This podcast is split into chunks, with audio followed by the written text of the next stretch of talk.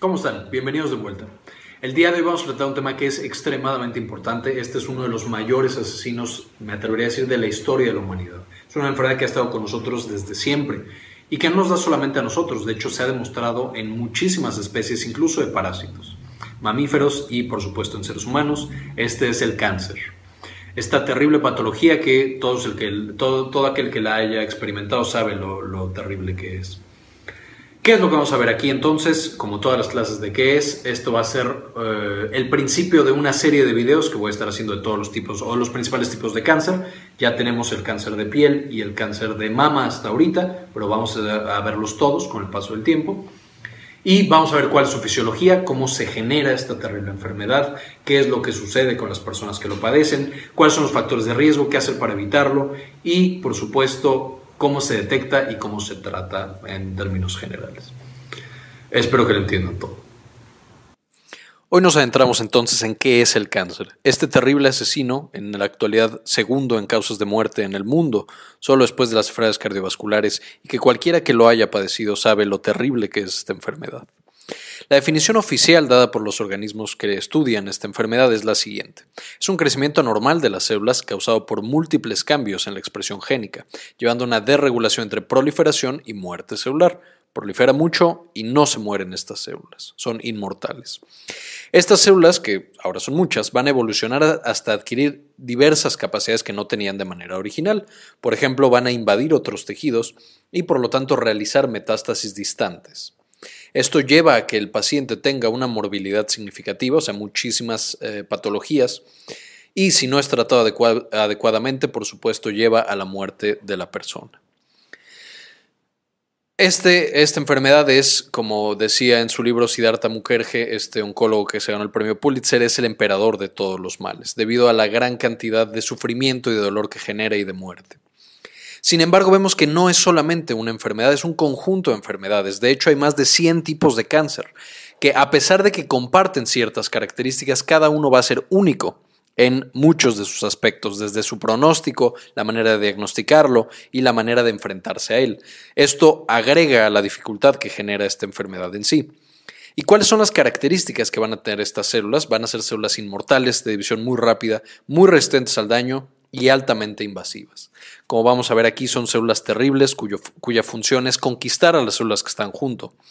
Sin embargo, como quiero que quede claro al final de esta clase, veremos que en realidad estas células cancerosas son básicamente una tragedia biológica. Es la manera en la que esas células tratan de sobrevivir y son sus mecanismos de supervivencia y de tratar de seguir en este mundo que son llevados al extremo por ciertas características o ciertas cosas exógenas o endógenas. ¿Qué tan importante es la enfermedad? No se los tengo que decir, es extremadamente importante, pero traduciéndolo a números, ¿Cuántas personas lo sufren? 14.1 millones de casos nuevos se dieron únicamente en el 2012.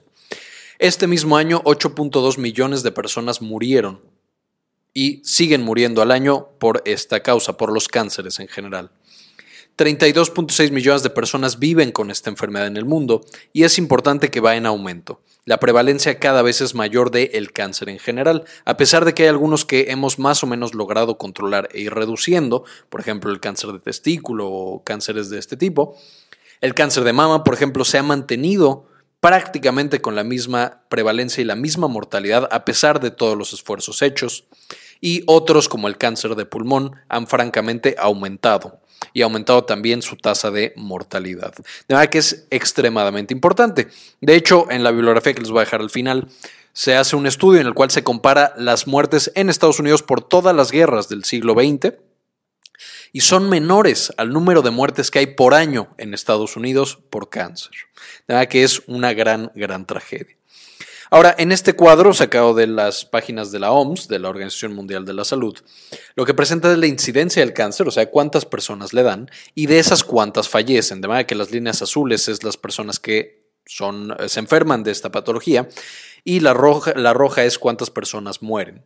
como podemos ver, en los países más desarrollados, a pesar de que la incidencia es mayor que en los países no desarrollados, la mortalidad es pequeña en comparación, en proporción. O sea, de todos los que se eh, eh, no infectan, de todos los que se enferman, más o menos un tercio o menos muere por esta causa. Sin embargo, cuando nosotros nos vamos a países, por ejemplo, en América, vemos que en Sudamérica la mortalidad es mucho más alta a pesar de que la eh, proporción de personas que lo padecen es más pequeña. Pero esta es una eh, tendencia que se mantiene. Mientras más pobre es el país, menos personas padecen el cáncer, pero más mortales. Y si lo analizáramos únicamente por mortalidad, veríamos que en la mayoría de los países la mortalidad es igual. O sea, es muy alta la mortalidad. Esto porque se genera, evidentemente, en los países ricos o desarrollados, por así decirlo. La gente llega a una mayor edad, son más viejos, entonces tienen mayor riesgo de desarrollar cáncer, como vamos a ver más adelante, es un factor de riesgo. Sin embargo, sus mecanismos para detectarlo y tratarlo son mejores que en los países que apenas estamos en vías de desarrollo. Esto implica que todo el cáncer en el mundo, más de la mitad de las muertes, se den en países en vías de desarrollo, a pesar de que hay mucha menos gente enferma por esto. Y mientras un país va teniendo un sistema de salud más desarrollado y más complejo, aumenta la proporción de personas que tienen cáncer. También por esto ha ido aumentando en los últimos años, debido a que países que estaban en vías de desarrollo, pues sí logran desarrollarse algo y entonces es más probable que desarrollen cáncer. Ahora, ¿qué lo causa? Vamos a estudiar específicamente de dónde viene esta terrible patología. Pues evidentemente aquí tenemos un estómago humano, esta es la mucosa del estómago y como vemos tenemos una gran cantidad de células. Y de todas estas células, vamos a ver ahorita, estas tienen que estar respondiendo de manera constante al ambiente. Por ejemplo, estas del estómago tienen que responder a lo que nosotros comemos, a si comemos irritantes, si no comemos irritantes, etc. ¿Cómo es que van a responder? Cuando nosotros nos irritamos o cuando estas células están en contacto con algo que las daña, van a empezar a liberar una serie de sustancias como citocinas y factores de crecimiento. ¿Qué van a hacer? Entonces, si yo regreso a mi estómago, si por ejemplo aquí hay una bacteria, vamos a ponerla de otro color, por ejemplo el, Helicobacter pylori, que aquí vive mi Helicobacter pylori, o incluso aquí, esto genera un daño importante en todas las células que están junto, evidentemente. Ese daño, evidentemente, también va a tener que ser reparado por las células para que el estómago no se le haga un hoyo, una úlcera o lo que nosotros queramos. De manera que vamos a tener en todos los tejidos, especialmente los que están en contacto con el medio ambiente, con el medio afuera, por ejemplo los pulmones y el tracto gastrointestinal, pero también la piel. Estos van a ser llamados epitelio en general y van a tener células madre. Estas células van a tener una respuesta. Cada vez que hay daño o cada vez que pasa X cantidad de tiempo, las citocinas y los factores de crecimiento que van a estar embebidos en ese ambiente, o sea, que van a estar siendo liberadas de manera constante, inducen algo llamado división celular. O sea, de una célula progenitora se van a hacer dos, y de estas dos células van a llegar y van a digamos, tapar el hoyo o, reparar las células que se habían dañado por ese insulto que nosotros habíamos tenido, que en este caso era la bacteria Helicobacter pylori. Esto es algo normal, todo el tiempo estamos liberando factores de crecimiento que llegan a nuestro epitelio y este epitelio entonces hace división celular y se reparan estas células con células nuevas. Y si alguna de estas células no estuviera en condición, entonces sufre el proceso de muerte celular que ya revisamos en una clase llamado apoptosis. Entonces, este proceso o este balance entre la división celular, o sea, el generar células nuevas, y que mueran otras células, mantiene una cantidad constante de células en el cuerpo. Es muy lógico entonces decir que, bueno, si no se muere ninguna de mis células, pues las células empiezan a acumular y entonces tengo un tumor. Si por el otro lado, lo que tengo es que se dividen demasiado estas células, aunque se mueran, también voy a generar un tumor. O sea, voy a tener una bola de células en alguna parte. De nuevo, porque haya demasiada proliferación o porque la célula no muera por alguna razón. Este tumor, ojo, no es lo mismo que cáncer. Hay tumores benignos que simplemente la célula crece y crece y crece y nunca le dan problemas a la persona. O sí le dan problemas, pero no tiene todas las características del cáncer. Entonces, debe haber un equilibrio entre esta muerte celular y esta división para que nosotros tengamos un cuerpo sano y unos tejidos sanos. Ahora, ¿cuál es el mecanismo por el cual las células se duplican? Ya quedamos que cuando hay daño, entonces mi célula tiene que responder, si es una célula madre, y dividirse. ¿Cómo se hace esta respuesta? Pues todas las células van a tener una parte llamada el núcleo, en el cual están metidos los cromosomas, y en los cromosomas tenemos el ADN, todos los genes del cuerpo. Y en los genes vamos a tener dos genes muy, muy especiales. Esto se va a llamar protooncogenes y genes supresores tumorales. ¿Qué es lo que va a suceder cuando yo libero estos factores de crecimiento para que mi estómago sepa que tiene que reparar este hoyo que está haciendo la bacteria? Pues vamos a activar tanto protoncogenes como genes supresores tumorales. ¿Y qué es lo que van a hacer? Los protoncogenes, en el cual tenemos, por ejemplo, genes como las ciclinas o los genes de RAS o los genes de la MAPsinasa, van a generar que esta célula diga, ok, es tiempo de dividirse, dividámonos. Entonces va a tener una serie de mecanismos con los cuales vamos a tener por fin esta división celular y que nosotros eh, ya tengamos una célula nueva o dos células nuevas o diez células nuevas. Entonces, de nuevo, ¿cuáles son estos genes? No es tan importante saber cuáles, pero si son famosos, RAS, hay otro que se llama MIC, las ciclinas, etc. Entonces, todos estos son los que le dicen a la célula, hey, divídete, es hora de que te dividas. Pero al mismo tiempo, como hay riesgo de que la célula se divida, porque pues, puede dar cáncer, vamos a tener otros genes muy famosos, llamados genes supresores tumorales. Estos genes de lo que se encargan es de inhibir ese desarrollo de los cánceres, supervisan a estos para que digan, sí divídete, tapa el hoyo que generó la bacteria, pero no te salgas de control. Aquí vamos a tener genes como el BRC, que es el asociado a cáncer de mama, el RB1, que es el asociado a retinoblastoma, y el, em, muchos otros. Pues, es, perdón, es BCR y RB1. Ahora, ¿qué es lo que sucede entonces? Ya quedamos, se aumenta la expresión de estos genes, como MIC, como las ciclinas, como todos estos. ¿Y qué es lo que va a tener que hacer mi célula? Pues para yo de una célula pasar a tener dos células, lo primero que tengo que hacer es copiar toda mi información genética.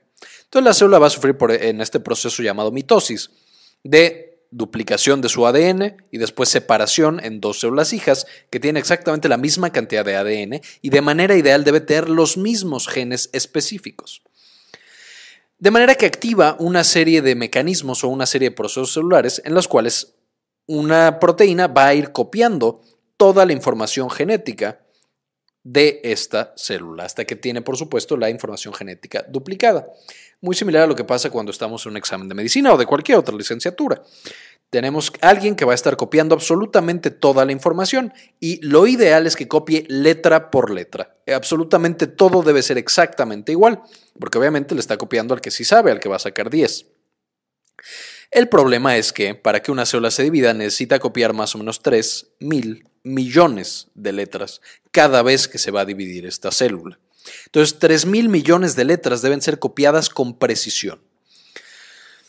¿Qué es lo que entonces sucede? Si tenemos una célula que se va a copiar una vez en la vida, pues bueno, la, probabilidad de que copie bien 3 mil millones, pues es relativamente alta porque los genes supresores tumorales están checando, hey, no, eso lo copiaste mal.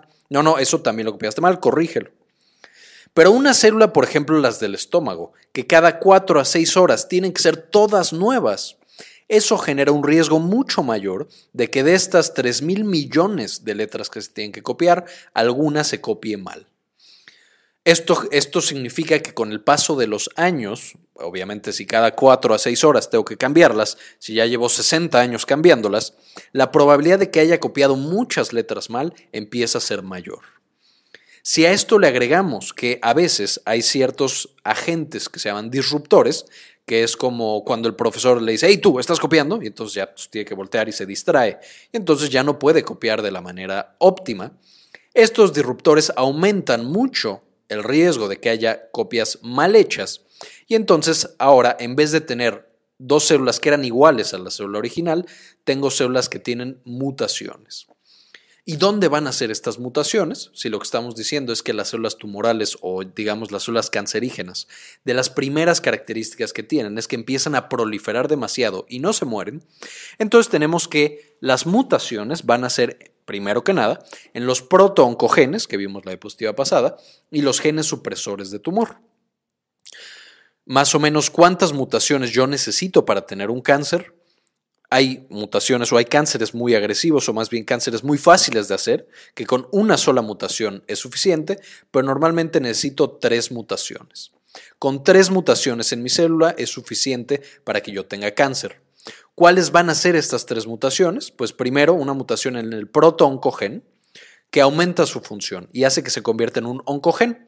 Ahora, en vez de decirle a la célula, hey, divídete cada vez que necesitamos reparar un tejido, ahora todo el tiempo le está diciendo, hey, divídete, divídete, divídete, divídete, y no se detiene en ningún momento.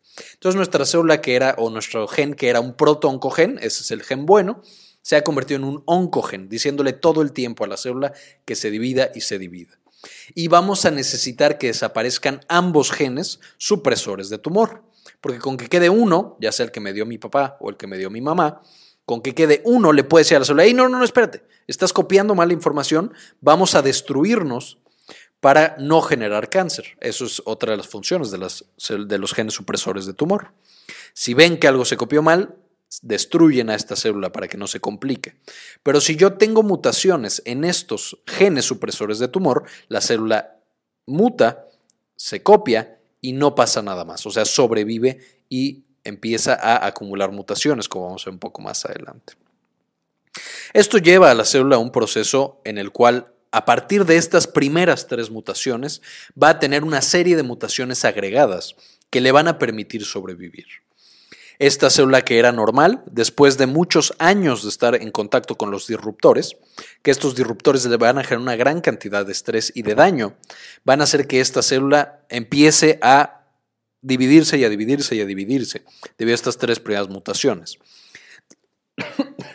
Después va a empezar a adquirir otras mutaciones que le van a permitir tener otras funciones o ya no cumplir con su función principal, en el caso del estómago, por ejemplo, ya no producir ácido gástrico, sino que ahora no van a hacer nada, solo van a tratar de sobrevivir. Después van a ser un carcinoma in situ, cuando ya conquistan todo el, sitio específico, por ejemplo, en este caso el estómago, el, el epitelio del estómago y después se van a tornar altamente invasivos. Pero es este primer paso, esta eh, lesión constante, por ejemplo, que nos daba esta bacteria, el Helicobacter pylori, lo que generó que la primera célula tuviera que cambiar sus genes para sobrevivir. Llega un punto en el que está tan dañada que dice, sabes que ya no me voy a morir, ya no me voy a seguir dividiendo como tú me dices, porque me estás tratando muy mal. Esta primera mutación, o estas tres primeras mutaciones, estos tres primeros golpes, es el inicio de la caída. Es, por ejemplo, cuando a Macbeth se le muestra el futuro por las tres brujas, o cuando Walter White mata a Crazy Eight un poco antes de dejarlo escapar, o cuando Anakin encuentra a su mamá después de ser torturada. Esta es una célula que era buena, que cumplía una función específica en el cuerpo, que solamente buscaba lo mejor para el organismo, pero que ante estos, este estrés tan intenso, empieza a generar mutaciones, empieza a tener errores y empieza a descender a través de un camino muy, muy oscuro. Llega un punto en el que la célula ya ha mutado, ya no puede seguir en el tejido en el que empezó, por ejemplo en el estómago ya no le alcanzan los nutrientes porque los empieza a acumular para comer y empieza a molestar a las células vecinas para tener más y más nutrientes y tener más y más territorio. En ese momento, cuando empieza a lastimar a las células vecinas, evidentemente se activa nuestro sistema inmune. Y entonces estas células del sistema inmune, llamadas asesinas naturales, aunque también hay otras muy importantes, llegan con la célula cancerígena y la eliminan. Sin embargo, muchas veces esta célula empieza a hacer mitosis de manera muy veloz y puede llegar a escapar este, em, este primer ataque del sistema inmune.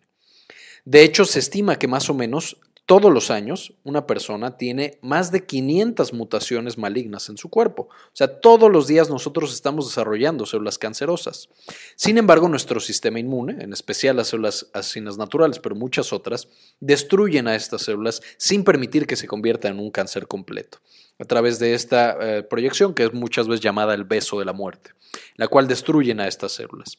Sin embargo, esta célula, como lo que está buscando es sobrevivir, empieza a eh, duplicarse muy rápido, empieza a hacer muchas copias y empieza a luchar contra el sistema inmune. Las células entonces empiezan a volver más y más agresivas, conforme el, ataque al sistema inmune también es más y más intenso. Vamos a ver que esto incluso se va a repetir cuando nosotros demos tratamiento para el cáncer. El cáncer puede llegar a mutar y a desarrollar resistencia al tratamiento, como la quimioterapia, en un intento de nuevo por sobrevivir. Una vez que este cáncer ha crecido, una vez que el, sistema inmune no pudo detenerlo y que empieza a crecer y a crecer más, ya no solamente va a invadir el tejido en el que está, sino que va a viajar a sitios distantes. El primer sitio va a ser los ganglios linfáticos, estos ganglios en los cuales se transporta la linfa y todos los productos de desecho de nuestros órganos. Y ahí el cáncer también va a empezar a proliferar más y más rápido. Y de los ganglios linfáticos va a pasar a otros tejidos, al cerebro, a los huesos, al vaso, al hígado, etc. A partir de que ese cáncer, esas células cancerígenas invaden otro tejido, en ese momento ya le vamos a llamar metástasis. ¿Y qué es lo que llevó a esta célula? Quedamos que empezó a hacer más y más errores. Estos errores solo significan mutaciones. Si esta célula ya no tiene el gen supresor tumoral y estamos diciendo que está haciendo muchas, muchas eh, repeticiones, muchas copias de sí misma, pues quedamos que entonces hay un riesgo muy grande que cuando trate de copiar toda su información genética, la copie mal. Y esto genera que muchas células mueran porque no son viables, porque las mutaciones fueron completamente aberrantes, pero muchas otras sí van a tener mutaciones que son funcionales. Y un cáncer, mientras más células tenga, más probabilidad hay de que tenga más mutaciones. Y algo como lo que pasaba con los X-Men, cada mutación le otorga a esa célula poderes especiales. ¿Cuáles van a ser algunos de los poderes más importantes que van a tener en general los cánceres? Ya quedamos que van a, evitar la destrucción por el sistema inmune, van a tener un metabolismo energético diferente a las demás células, son mucho más eficientes para consumir energía, de manera que pueden robar la energía a las células que están junto, van a tener inflamación en los tejidos, de manera que van a dañar a las células normales mientras ellas van a ser inmunes a este proceso. Van a tener eh, esta inestabilidad genómica, eh, inestabilidad genómica y gran capacidad para la mutación que va a favorecer todos los demás, entonces va a volverlas más fuertes y más probable que sobrevivan. Van a empezar a producir vasos sanguíneos cuando ya son muchas, de manera que pueden administrar ellas mismas su flujo de sangre cuando en el cuerpo de manera normal lo haría el endotelio van a poder invadir y hacer metástasis a tejidos distantes. Ya no van a ser eh, susceptibles a la apoptosis y a la muerte celular, entonces son células inmortales. Esto es lo mismo, van a poder duplicarse y duplicarse de manera indefinida, mientras que nuestras células normales en el cuerpo solamente pueden duplicarse hasta 50 veces o replicarse hasta 50 veces. Van a eh, sostener ellas su propia proliferación a través del metabolismo energético, de la eh, resistencia a la muerte celular y ya no van a necesitar o ya no van a responder a otras eh, sustancias que inhiban el crecimiento. Entonces, todas estas mutaciones van a generar en estas células cancerosas que sean, como ya quedamos, extremadamente resistentes y extremadamente invasivas. Y con el tiempo, como quedamos que estamos teniendo una gran cantidad de células, cada vez más proliferación, estas mutaciones a través de selección natural van a ir siendo seleccionadas hasta que el cáncer solamente tiene a las células más aptas para sobrevivir. Lo mismo pasa como quedamos con el tratamiento. De una célula original que fue la que hizo el error eh, primario, los tres mutaciones genéticas, vamos a tener que van a ir generando grupos específicos de células en las cuales, por ejemplo, unas van a ser encargadas de la duplicación rápida, van a estar todo el tiempo dando más y más y más células, otras van a ser las encargadas de generar los vasos sanguíneos y la angiogénesis para nutrir a todo el tumor, otras van a ser encargadas de ir a otros tejidos e invadirlos, otras van a ser encargadas de inhibir al sistema inmune, otras van a darle fijación, por ejemplo, o van a estar quiescentes, no van a hacer nada y entonces no van a permitir que el tratamiento o la quimioterapia entre y las mate, para que cuando las demás falten porque la quimioterapia las esté matando, estas pueden compensar y volver a generar todo el tumor. Y una vez que nosotros damos la quimioterapia pasa lo mismo.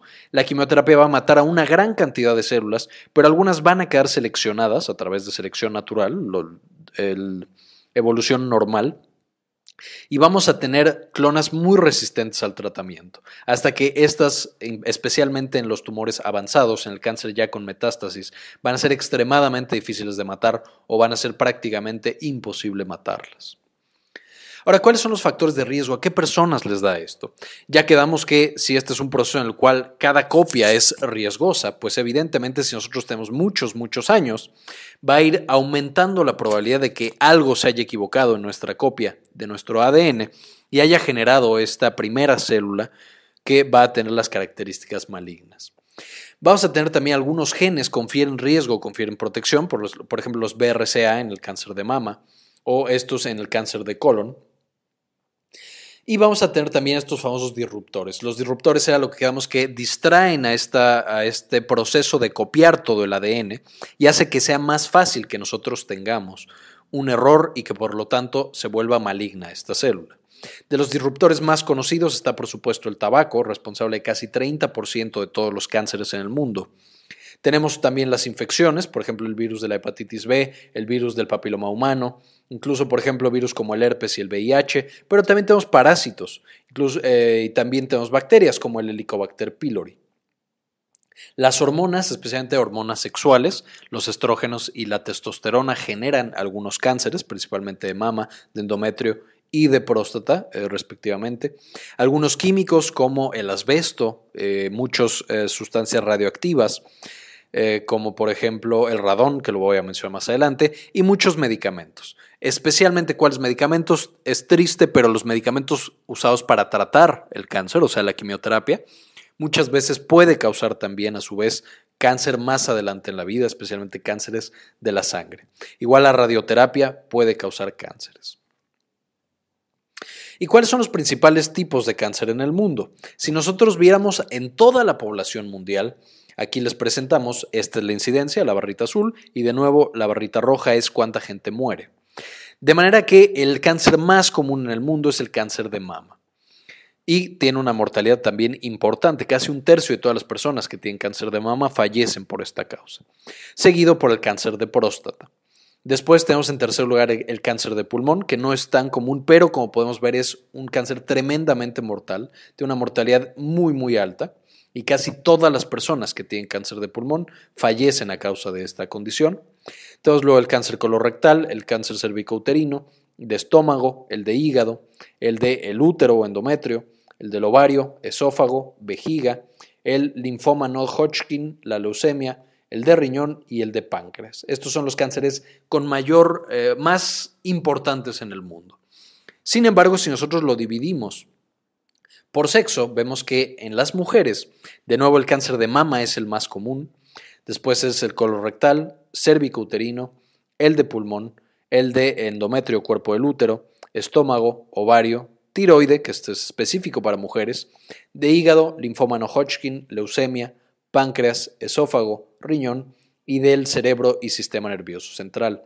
Es importante también aquí notar que dependiendo del país y de la región va a haber una diferencia. Por ejemplo, en países menos desarrollados como los países de América Latina y México, el cáncer cervicouterino está prácticamente al nivel del cáncer de mama, si no es que ya lo está superando.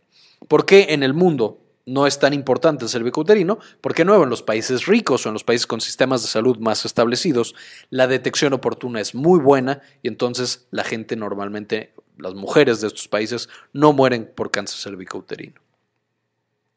Y en el caso de los hombres, tenemos que el principal cáncer es el cáncer de pulmón, que quedamos que la mortalidad es extremadamente alta, seguido por de próstata, colorectal, de estómago, de hígado, esófago, de vejiga, linfoma no Hodgkin, de riñón, leucemia, de la cavidad oral y de los labios, o en general de la boca, páncreas, laringe, cerebro y sistema nervioso y el melanoma de la piel. Iremos haciendo videos de cada uno de estos cánceres. Ya tenemos algunos, por ejemplo, cáncer de mama y tenemos también cáncer de piel. Pero vamos a ir cubriendo todos estos cánceres uno por uno. ¿Cuáles son los signos y síntomas? Aquí hay un gran problema porque evidentemente los signos y síntomas son muy, muy variados.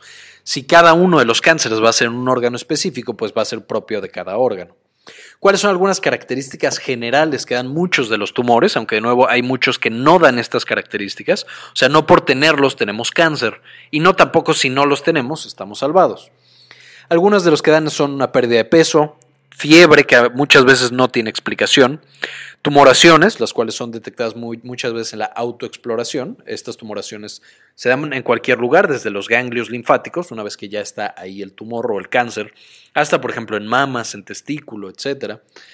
Y sudores nocturnos. Otros datos importantes son las hemorragias, o sea que una persona empieza a sangrar de manera inesperada o sin ninguna razón aparente, y las infecciones, siendo las infecciones terriblemente importantes. El 50% de las personas que tienen cáncer van a morir a causa de una infección asociada. No mueren por el cáncer en sí, sino por algo que se infectó debido a que su sistema inmune y su cuerpo ya estaba demasiado débil como para aguantar esa infección. ¿Cómo se hace el diagnóstico? De nuevo, como es una enfermedad muy variable, que son 100 enfermedades en uno, el diagnóstico va a ser variable. En general, se toma una biopsia y ese es el diagnóstico definitivo. O sea, tomando una muestra a través de una, de una cirugía o de una jeringa, depende del cáncer. y analizándolo en patología, pero también con muestras de sangre. Los famosos marcadores tumorales nos pueden sugerir algunos cánceres, como el antígeno prostático específico, entre otros. Y una vez que nosotros hacemos el diagnóstico, que nos hacen el diagnóstico que tenemos o que algún familiar tiene cáncer, ¿cuál es el siguiente paso? Si quedamos que al principio cuando está localizado no es tan agresivo porque no tiene tantas mutaciones, pero cuando está ya en ganglios o en otros eh, tejidos por una metástasis, ya son cánceres prácticamente inmortales e invencibles con la medicina moderna, entonces se hace una cosa llamada estadificación. Ok, sí, tienes el tumor, pero es igualmente importante, o sea, además de saber si sí tienes cáncer o no, es igualmente importante saber qué tan avanzado está. Y se usa la escala TNM, esta es de las más utilizadas. T evalúa qué tan grande y qué tan eh, invadido está el tumor en el tejido en el que empezó, por ejemplo en pulmón o qué tan grande está en el estómago o en algún otro lado. N es la cantidad de nódulos linfáticos que están tomados. Si ya llegó a nódulos va a ser 1, si llegó a dos nódulos va a ser 2. Varía un poco entre cada uno de los cánceres, pero en general eso dice la N. Y M es la cantidad de metástasis. Con que haya una sola metástasis, de nuevo, ya el pronóstico es muy, muy malo y probablemente el paciente va a morir por ese cáncer, desafortunadamente. Pero entonces es extremadamente importante estadificar el tumor una vez que se hizo el diagnóstico, viendo las características del tumor primario, de los nódulos linfáticos de la región y si hay o no hay metástasis distantes en otros tejidos. Y algo muy importante es las preguntas frecuentes. El cáncer es una enfermedad devastadora, eso no creo que le caiga duda a nadie. Es por eso que es especialmente importante cuando nos hacen el diagnóstico de cáncer o cuando nosotros tenemos que decirle a una persona que tiene cáncer, ser extremadamente sensibles, ser extremadamente mm, cuidadosos con los que se dice. Y muchas veces la persona va a tener muchas preguntas asociadas al diagnóstico en parte por la negación y por el impacto tan grande psicológico que genera este diagnóstico. Pero hay otras preguntas muy importantes que si no nos hace la persona, nosotros deberíamos abordar con ese paciente, con ese familiar, con ese lo que sea.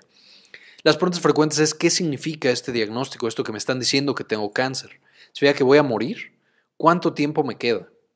¿Qué condiciones va a ser los meses, años o lo que sea que voy a sobrevivir? o este tratamiento qué tan devastante va a ser para mí y para mi familia.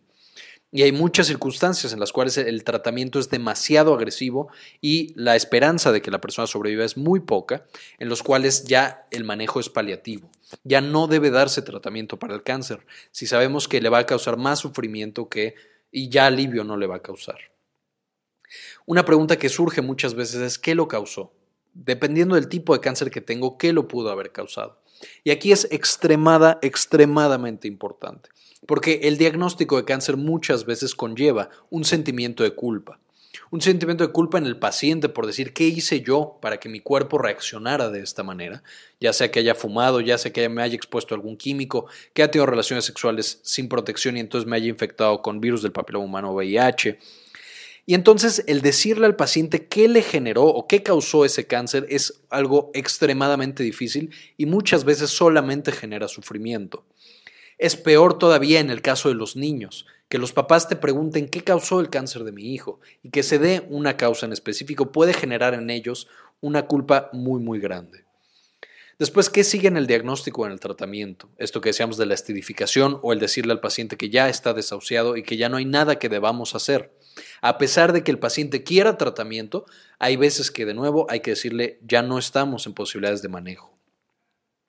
Hay que ver y hay que platicar si está en algún otro lado, nódulos linfáticos y metástasis. Hay que hablar con esa persona si le puede dar a alguien más en mi familia. Muchas veces cuando decimos que una persona tiene cáncer y le explicamos alguno de los factores de riesgo, esto puede llevar a que se preocupe porque alguien más en su familia desarrolle el cáncer. ¿Y qué cambios debo hacer en mi vida? En cuanto a tratamiento, en cuanto a prevención, en cuanto a estar con mis hijos o, estar demasiado tiempo en tratamiento, en cuanto a hospitalizaciones, etc. Todas estas preguntas y muchas más tienen que ser abordadas, de manera que cuando se da el diagnóstico se tiene que tener tiempo suficiente para dejarle claro al paciente absolutamente todo lo que necesite saber, a él y a su familia. Y ahora, ¿qué hacer? Como la mayoría de estos videos, nuestro enfoque es la prevención, ¿cuáles son las recomendaciones que podemos dar para evitar la mayoría de los tipos de cáncer? ¿Cuáles van a ser? Número uno, no fumar. Evitar el humo de tabaco, em, evitar completamente el humo de lo que sea, incluso de los asadores, incluso de fumar marihuana, como ya vimos en la clase de marihuana. Y mantener, por supuesto, el hogar libre de humo. Esto debido a que el cigarro, por supuesto, tiene una gran cantidad de factores disruptores, de carcinógenos, que pueden generar un daño constante y frecuente, que hace que, por supuesto, estas células copien mal su información y que a través de este daño constante que estamos generando por la inflamación, decida volverse pues una célula rebelde e irse por su lado. El tercero es ponerse en forma y mantenerse un peso sano. Esto debido a que la obesidad genera muchas hormonas y el consumo de muchos de los, ahorita lo vamos a ver, pero de algunos alimentos puede ser también carcinógeno. Entonces, ponerse en forma y mantener un peso sano evita o disminuye el riesgo de que las células se copien mal o copien mal su información genética y además fortalece nuestro sistema inmune para que cuando detecte un cáncer específico pueda destruirlo de manera más eficiente. Lo mismo para ser físicamente activo y pasar poco tiempo sentado.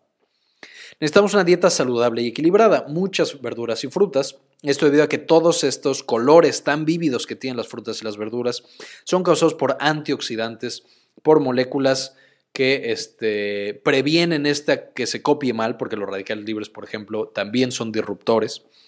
Y entonces el consumo de muchos colores de frutas y verduras puede generar un efecto protector y de nuevo puede fortalecer el sistema inmune para detectar y eliminar diferentes tipos de cánceres.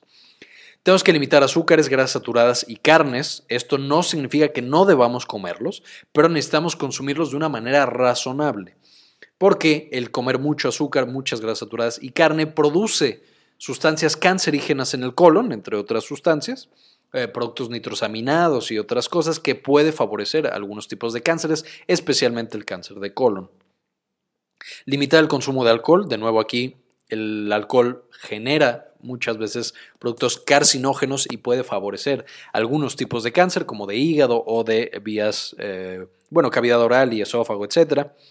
Limitar la exposición al sol y evitarlo completamente niños, esto ya lo vimos en la clase de cáncer de piel, les dejo el enlace, pero esto es debido a que la radiación ultravioleta del sol también es un disruptor muy importante y favorece la aparición de mutaciones en nuestras células. Protegerse en lugar de trabajo contra sustancias y productos carcinógenos, por ejemplo los radiólogos que tienen que usar estos chalecos protectores contra la radiación, o los que tienen que trabajar con sustancias químicas peligrosas como uretano, como, como asbesto, como algunas otras sustancias químicas. Este es uno nuevo que también está agarrando mucha importancia, que es cerciorarse de no estar expuesto al garradón. Eh, esto es debido a que se ha encontrado que el piso de muchas partes del planeta genera radón eh, en forma de gas y muchas veces lo estamos inhalando sin darnos cuenta. Esto especialmente en los pisos bajos, en los primeros pisos de un edificio y en lugares que no tienen buena ventilación. Este garradón ya se está asumiendo en Europa y en Estados Unidos como la segunda causa de cáncer de pulmón después del consumo de tabaco y de, cigarro. Y ya se está buscando de manera intencionada en muchos lugares la, eh, qué tanto garradón hay en los edificios. En la Ciudad de México, por ejemplo, se ha encontrado que una de cada cinco casas o edificios tiene niveles ya peligrosos de este gas. Un específico para las mujeres, número 10, es amamantar y evitar la terapia de reemplazo hormonal.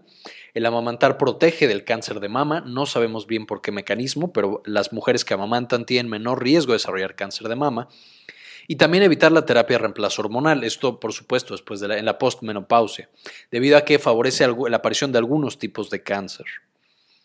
11 es estar en campañas de vacunación específicas contra el cáncer, esto es de, las, de los agentes patógenos infecciosos que se ha demostrado que generan cáncer, como la hepatitis B, que genera cáncer de hígado, y el virus del papiloma humano, que genera cáncer cervicouterino, uno de los más importantes en el mundo. Entonces, siempre vacunarse contra estos patógenos. Y por supuesto, eh, participar en las campañas de detección precoz, que iremos mencionando en cada una de las clases de los cánceres. Pero cuáles son en general la mastografía en mujeres para detectar cáncer de mama, el papá Nicolau, la colonoscopía y, aunque no lo menciona en estas guías de la Organización Mundial de la Salud, pero también la revisión prostática, la revisión de la piel y la autoexploración testicular y de mama pueden llegar a salvar la vida debido a que detecta cánceres que están en sus fases incipientes. ¿Y por qué necesitamos hacer estas campañas de detección precoz? Porque a pesar de que tenemos identificados factores de riesgo muy importantes como el humo de cigarro o el radón para cánceres, se estima que hasta el 30% de todos los cánceres podrían no estar asociados a ningún factor de riesgo predecible. O sea, el 30% de los cánceres podrían solamente ser un error en este copiado que necesitamos hacer de los 3 mil millones de, de letritas que conforman nuestro ADN. Entonces, este 30% de los cánceres podrían estar asociados, podrían no ser prevenibles. La mayoría de los cánceres sí son prevenibles, esto es muy importante recalcarlo, pero algunos se asocian, como dicen por ahí algunos artículos, únicamente a mala suerte. Mala suerte que mis células no pudieron copiarse de la manera oportuna, a pesar de que no había nada que lo estuviera distrayendo aparentemente, y generan un cáncer si estos cánceres, si yo ya tengo el cáncer, pero lo detecto en una fase temprana, como tengo menos mutaciones, como he estado menos sometido a evolución y a desarrollar capacidades más agresivas, ese cáncer es más probable que lo pueda curar, que lo pueda quitar y que el paciente sobreviva. El cáncer en sus primeras fases puede sobrevivir, o sea, una persona que detectan cáncer justo cuando está empezando puede llegar a sobrevivir hasta el 70 al 90%. Sin embargo, por ejemplo, cuando nosotros ya tenemos metástasis, la supervivencia es de entre el 10 y el 5%. Muy bien, de aquí es de nuevo donde saqué la mayoría de la información. Especialmente les recomiendo el libro del Dr. Rudin de Cancer Biology, el capítulo 1 y también el capítulo 2. Obviamente las estadísticas las saqué de la Organización Mundial de la Salud y también muchas de las imágenes y alguna de la información de Wikipedia. Muy bien, pues esto fue todo por la clase de hoy. Espero haya quedado todo muy claro. Todos cualquier duda, por favor, pongan en los comentarios. No olviden suscribirse. Y como siempre, ayúdenos a cambiar el mundo. Compartan la información.